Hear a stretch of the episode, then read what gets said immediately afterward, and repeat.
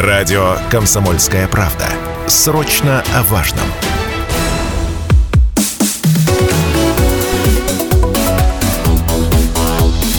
Тема дня. А, здравствуйте, в эфире программа «Ваше право» и я ведущий Михаил Кузьмин. Нередко за несбывшимися мечтами и нереализованными желаниями супруги стараются друг другу досадить. Причем доходит не только до судебных процессов, которые, по сути, являются только для того, чтобы потрепать нервы а, друг другу, да, но и доходит до дележки детей. И вот сегодня мы говорим о том, насколько часто бывшие супруги втягивают в конфликты детей, а также о том, является ли манипулирование, шантаж детьми преступлением. То есть вот об этом говорим сегодня с гостями нашей студии. В гостях у нас сегодня юрист, медиатор, эксперт в гражданских семейных спорах, член корпорации медицинских юристов России Надежда Викторова. Здравствуйте, Надежда. Здравствуйте. Начальник отдела по обеспечению деятельности уполномоченного по правам ребенка Игорь Майоров. Здравствуйте. Да, здравствуйте. И э, отец четырехлетнего Артема Владимир Павлов, который уже более трех лет э, пытается отстоять возможность общаться со своим сыном. Здравствуйте уже пятилетним, да, то есть сыном. То есть время-то летит, и мы с вами уже общаемся достаточно долго вот на предмет этой ситуации.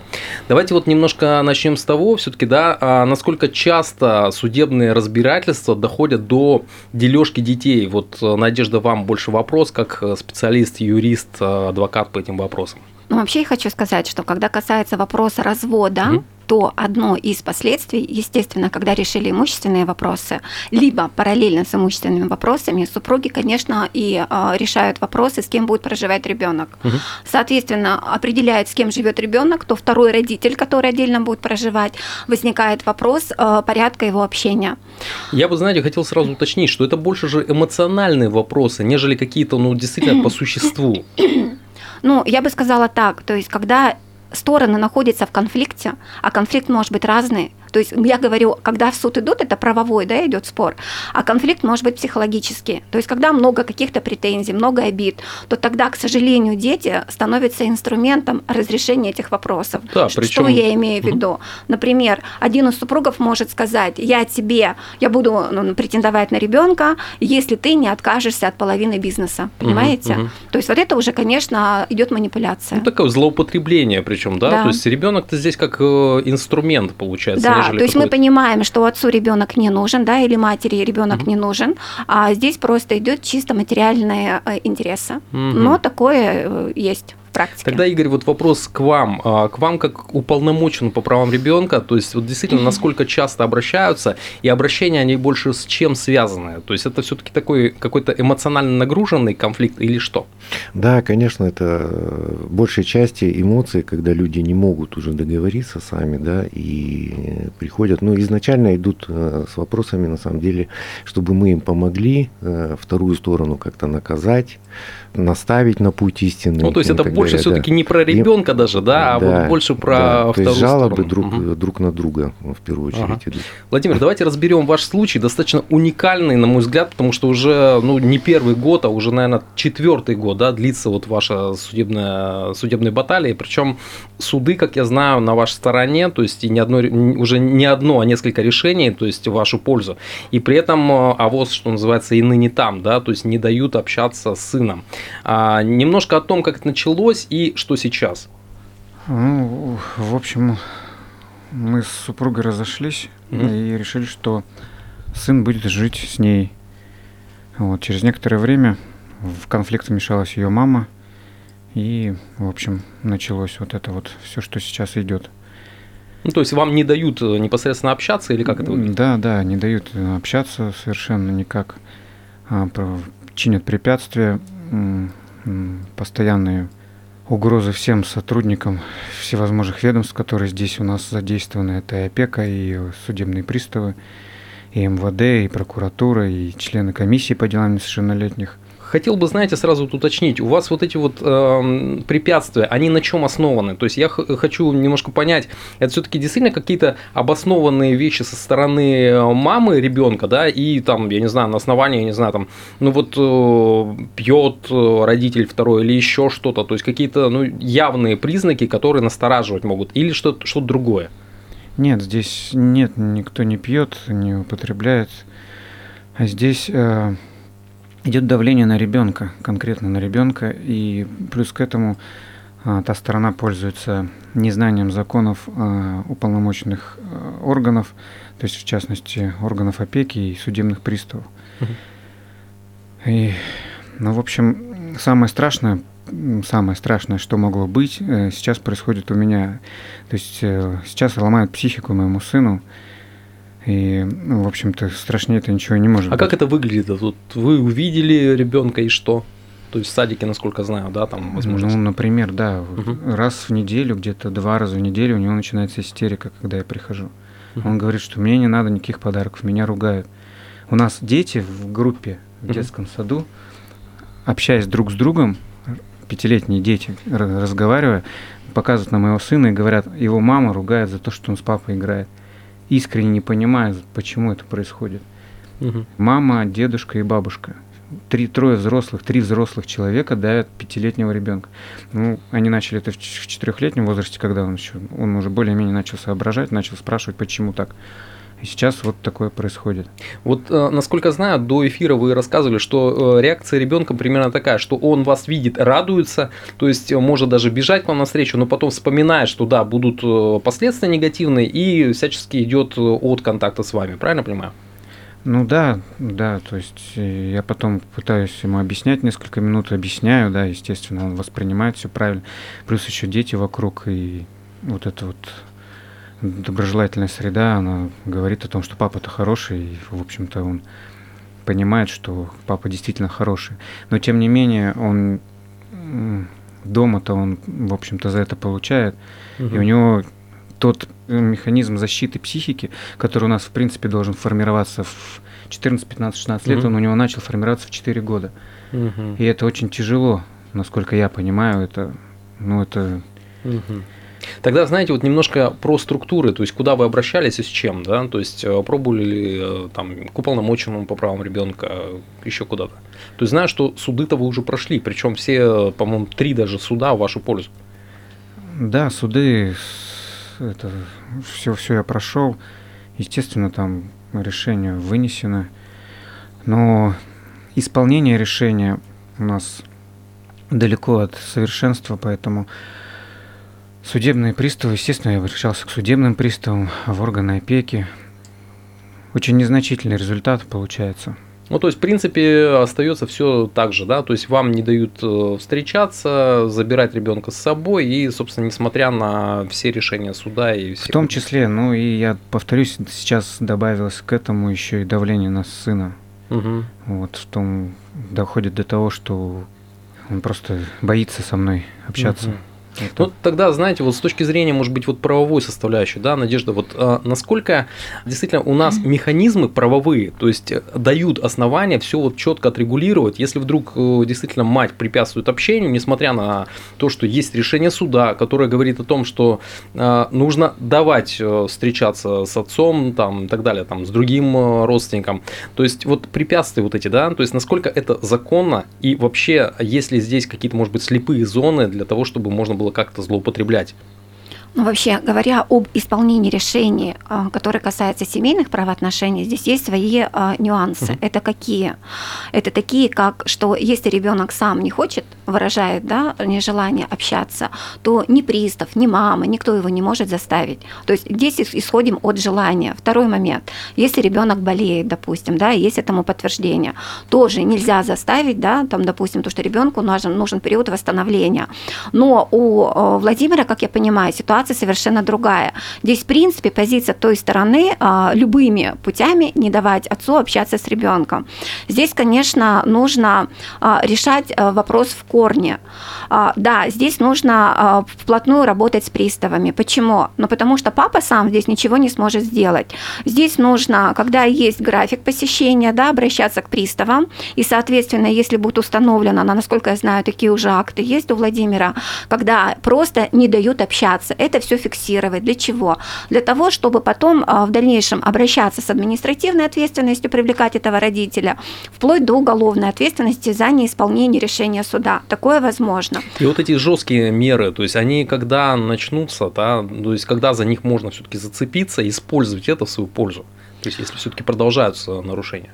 А жесткие меры можно использовать, когда у нас привлечен второй родитель к административной ответственности. То есть здесь нужно просто четко разработать такой алгоритм действий. Привлекаем к административке, дальше двигаемся. И второй момент, второй момент, а, поскольку я считаю, конфликт у них затяжной, все равно нужно всегда на каждом этапе предпринимать меры, договариваться.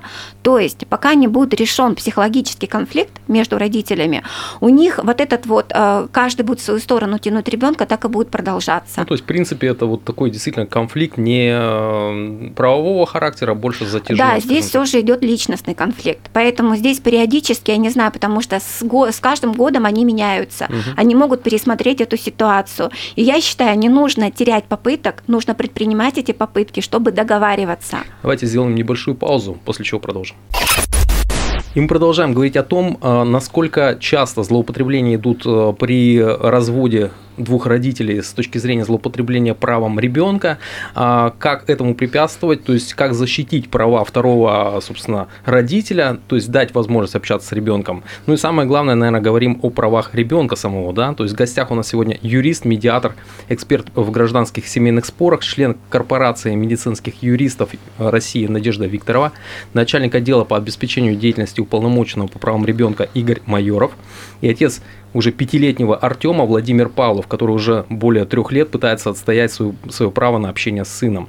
А, Игорь, с точки зрения вот э, какой-то, может быть, даже психологической составляющей, то есть вот э, когда не дают общаться сыну с отцом, то есть второй родитель препятствует, вот насколько это в первую очередь все-таки нарушение прав самого ребенка, да, потому что родители, ну, явно злоупотребляют, причем не смотрят на то, что все-таки ребенок это живое существо со своими чувствами, там, и так далее.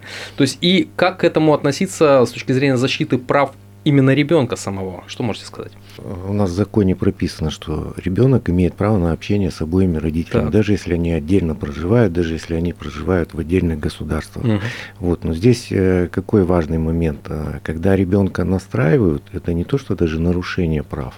То есть на самом деле это причинение вреда психологическому здоровью, потому что ну, генетически заложено, да, что папа и мама это самых два близких э, человека у ребенка. И когда извне поступает информация, что папа или мама там ну, какая-то плохая, да, угу.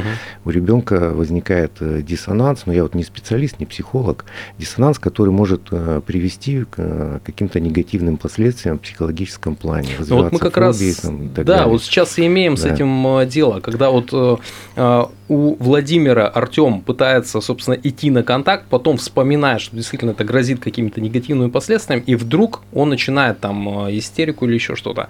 Владимир, а вы пробовали вот этот именно процесс психологический, как-то с ним работать, да, то есть, я не знаю, обращаться к психологу, то есть, э, я не знаю, экспертизы какие-то психологические проходить и так далее? Ну, безусловно, у нас в последнем процессе была назначена судебно-психологическая экспертиза, угу. на которую не явилась та сторона. И более того, на протяжении трех лет та сторона злостно игнорирует все постановления и судебных приставов, и вот а, представители аппарата уполномоченного по правам ребенка способствовали назначению судебной психологической экспертизы и психологической диагностики. Та сторона просто не приезжает. Более того, та сторона написала в детском саду заявление о том, что они против допуска психолога до ребенка на территории детского сада. Угу. Интересно. Э, Игорь, тогда вот, может быть, прокомментируйте. Вообще, можно ли как-то влиять на то, чтобы э, все-таки где-то, ну, методом какой-то воли, да, то есть э, проявив, проявив волю, то есть э, уже не добровольно, а как-то навязано, что ли, то есть решить этот вопрос вот с точки зрения психологической составляющей, то есть заставить буквально второго родителя сделать ту самую экспертизу. Ну, заставить, да, действительно невозможно. Э, у нас принудительные экспертизы психиатрические приходят только по уголовным делам, по гражданским, то есть ну, гражданин может от отказаться, это его право. Вот. Но в данном случае, на самом деле, практика меняется, в том числе и судебная практика меняется.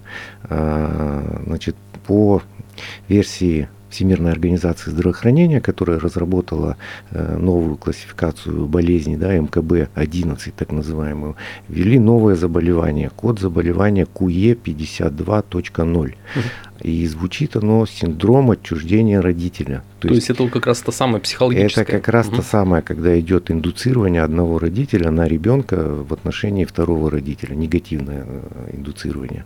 Вот. Э, то есть это говорит о том, что это признано психологическим заболеванием, то есть это э, по сути вред здоровью. Вот. И если идти этим путем, то у Владимира и у таких же родителей, да, которые сейчас борются, есть право Э, по этим основаниям обратиться в суд либо ограничение родительских прав, но если родитель э, наносит вред здоровью своему угу. ребенку, да, э, либо изменить место жительства э, ребенка. А есть уже такие прецеденты? Есть такие прецеденты, да, у нас в области, фамилию, конечно, не буду называть, э, первую инстанцию уже прошли, сейчас находится на рассмотрении на апелляционной жалобе, вот посмотрим, как у нас областной суд решит, такой прецедент есть. То уже. есть, получается, суд принял решение, что да, передать ребенка, собственно, другому родителю, да? Да, который... именно по основаниям, что первый родитель не препятствует, а причиняет, причиняет вред, а, причиняет здоровью, вред. да. Угу путем вот этого настраивания. Надежда, а вот с точки зрения, может быть, правовой составляющей, то есть как, э, в принципе, нужно действовать в таких ситуациях, как у Владимира? А, я просто про то, что многие говорят, да надо было вот еще до решения суда, с кем будет ребенок проживать, просто забрать его и уехать буквально в другой город, э, и пусть потом ищут. То есть вот насколько какие-то вот такие вот около законные, может быть, методы, они, ну, вот работают и являются такой, ну, палочкой-выручалочкой, что ли? Ну а что значит забрать ребенка и уехать? В данном случае бы тогда Владимир лишил бы ребенка матери. То есть, опять же, была бы проблема. Поэтому здесь в любом случае проблему нужно решать. А, я бы сказала, что определить место жительства ребенка или ограничить, здесь можно не только или, а и. То есть можно и ограничить того родителя, который а, оказывает вред ребенку, да, психологически в данном случае. И, соответственно, на этом основании также определяется место жительства ребенка с другим родителем. То есть поэтому здесь можно в связке работать. Кроме того, кроме того, если э, такое воздействие будет длительное, длительное, то в принципе это э, можно рассматривать, если будут в совокупности еще и другие основания, допустим, второй родитель не будет участвовать в содержании этого ребенка, да, то можно вообще ставить вопрос о лишении родительских прав второго родителя. Поэтому конфликт есть, вопросы есть, их решать надо. Просто забрать, увести, но я считаю, это не решение вопроса. То есть, опять же, здесь родитель будет думать только о себе, а здесь нужно думать прежде всего об интересах ребенка. Ну и хотелось бы, знаете, самый важный, может быть, такой критерий угу. затронуть как раз вот в этих э, конфликтах. Как правило, они сопровождаются участием каких-то посторонних, э, ну, других родственников, да, там, тещи, свекрови, еще кто-то. То есть те, кто непосредственно вот в семье-то не участвует, участвуют, они скорее настраивают, что ли. Вот с ними-то что делать? Вот у Владимира, насколько знаю, именно проблема-то такая, да, Владимир? То есть, когда вы начинали вот эту вот, э, собственно, встречи с, э, со своим ребенком, то есть супруга бывшая не препятствовала? Нет, было все нормально, пока, повторюсь, не вмешалась э, мама и Угу. И вот тогда получается, есть ли какие-то правовые механизмы воздействовать непосредственно на родственников, которые, ну вот, не дают нормально жить? Но, насколько я понимаю, в процессе же э, она не говорит о том, что это не ее решение, это решение ее матери. Поэтому здесь, э, скажем так, просто какая-то этическая сторона идет, но не правовая. Кроме того, что значит, э, это вопрос семьи, а это не семья. То есть, в принципе, если, например, когда они с Владимиром жили, у них была семья, он, она и ребенок, скажем, а родителей с его стороны, с его, это уже были другие семьи, угу. то сейчас на данный момент, возможно, его супруга живет семьей со своими родителями, то ну, в да, принципе да. они уже члены ее семьи, угу. понимаете? И в данном случае не будем там углубляться, члены семьи, не члены семьи, но ее родители для нее являются значимыми людьми, то есть их мнение для нее важно. Поэтому что я могу сказать для Владимира? В данном случае нужно выстраивать отношения не только с бывшей супругой, нужно также выстраивать отношения с дедушкой и с бабушкой. То есть, если вы хотите, э, чтобы вашему ребенку было хорошо, я понимаю, это сложно на данном этапе, еще что-то, но нужно найти нужные слова, нужные какие-то поступки, чтобы с ними тоже постараться выстроить эти отношения. Ну и насколько знаю, по-моему, вот Игорь Иванович не, да, не даст соврать, что называется, да, то есть а, были попытки как раз а, привлечь медиатора к этому вопросу, но опять же безуспешные. То есть что это? Да, однозначно мы э, инициировали и проведение диагностики у ребенка, да, и несколько раз э, пробовали э, с Лигой медиаторов Южного Урала попробовать провести провести процедуру медиации, ну, та сторона вообще на контакт вообще не идет. Владимир, а вам какая-то обратная связь была с точки зрения медиации? То есть как это будет, зачем это надо? То есть вот от второго-то родителя, от супруги бывшей? Нет, не было. Ну, то есть, в принципе, Никак отстранились и все. Да. Да. То есть такая процедура достаточно интересная, с одной стороны, но с другой стороны, вот как-то ее приходится вкручивать, что ли, в эти процессы. Давайте, может быть, с точки зрения сбора доказательств. Владимир, вот знаю, что вот у вас, э, кроме этой даже папки, там достаточно много уже и писем, и обращений, и обратная связь от э, госорганов. То есть э, вот эти мотивировки, они все-таки к чему вас э, подвигают? Э, Дают ли вообще, ну, какую-то, может быть, почву, основания двигаться дальше, может быть, силы, что ли? Чем они мотивируют? Есть ли во- возможность вообще помочь вам э, решить ваш вопрос? Ну, насколько я понял сейчас, по прошествии трех с лишним лет, то есть, да, есть э, решение, которое система может предложить таким, как я. Таких, наверное, ну, миллионы сейчас по стране. Это открытая статистика, можно посмотреть. Ну, то есть изменение места жительства ребенка. Ну, то есть, в принципе, вот эта крайняя при, мера, при она этом, при этом не запрещать своему сыну или дочери общаться с, то есть с, Мгм. с против- ну, с другим родителем. Ну, то есть, также родителем. составить график, то есть, общения и... Да, да, не так, как они делают, а потому что это идиотизм, Мгм. вот, и все, и больше никаких слов-то и нет. Ну и давайте тогда, может быть, с точки зрения того, что вот действительно у Владимира большая вот эта вот э, база, да, то есть документов, каких-то обращений, э, обратная связь от госструктур, то есть на что можно рассчитывать, Надежда, с вашей точки зрения? Но все, что он сделал до сегодняшнего дня, а, а, обращался в госорганы, получал эти ответы, также он обращался к приставам, фиксировал все эти нарушения, это все для него будет являться доказательством в новом процессе по изменению места жительства ребенка. Самое главное грамотно этим воспользоваться и обращать внимание суда на эти факты. Игорь, и Мгм. ваше мнение, то есть вот на решение, собственно, сути вопроса, да, конфликта? Да, мы изучили тоже весь э, пакет документов, и в соответствии с этим уполномоченный по правам ребенка также выразил свое мнение для суда. А, ну, суть мнения о том, что мама э, действует не в интересах ребенка. А значит, можно, собственно, рассчитывать на измену места Ну, жительства. Да.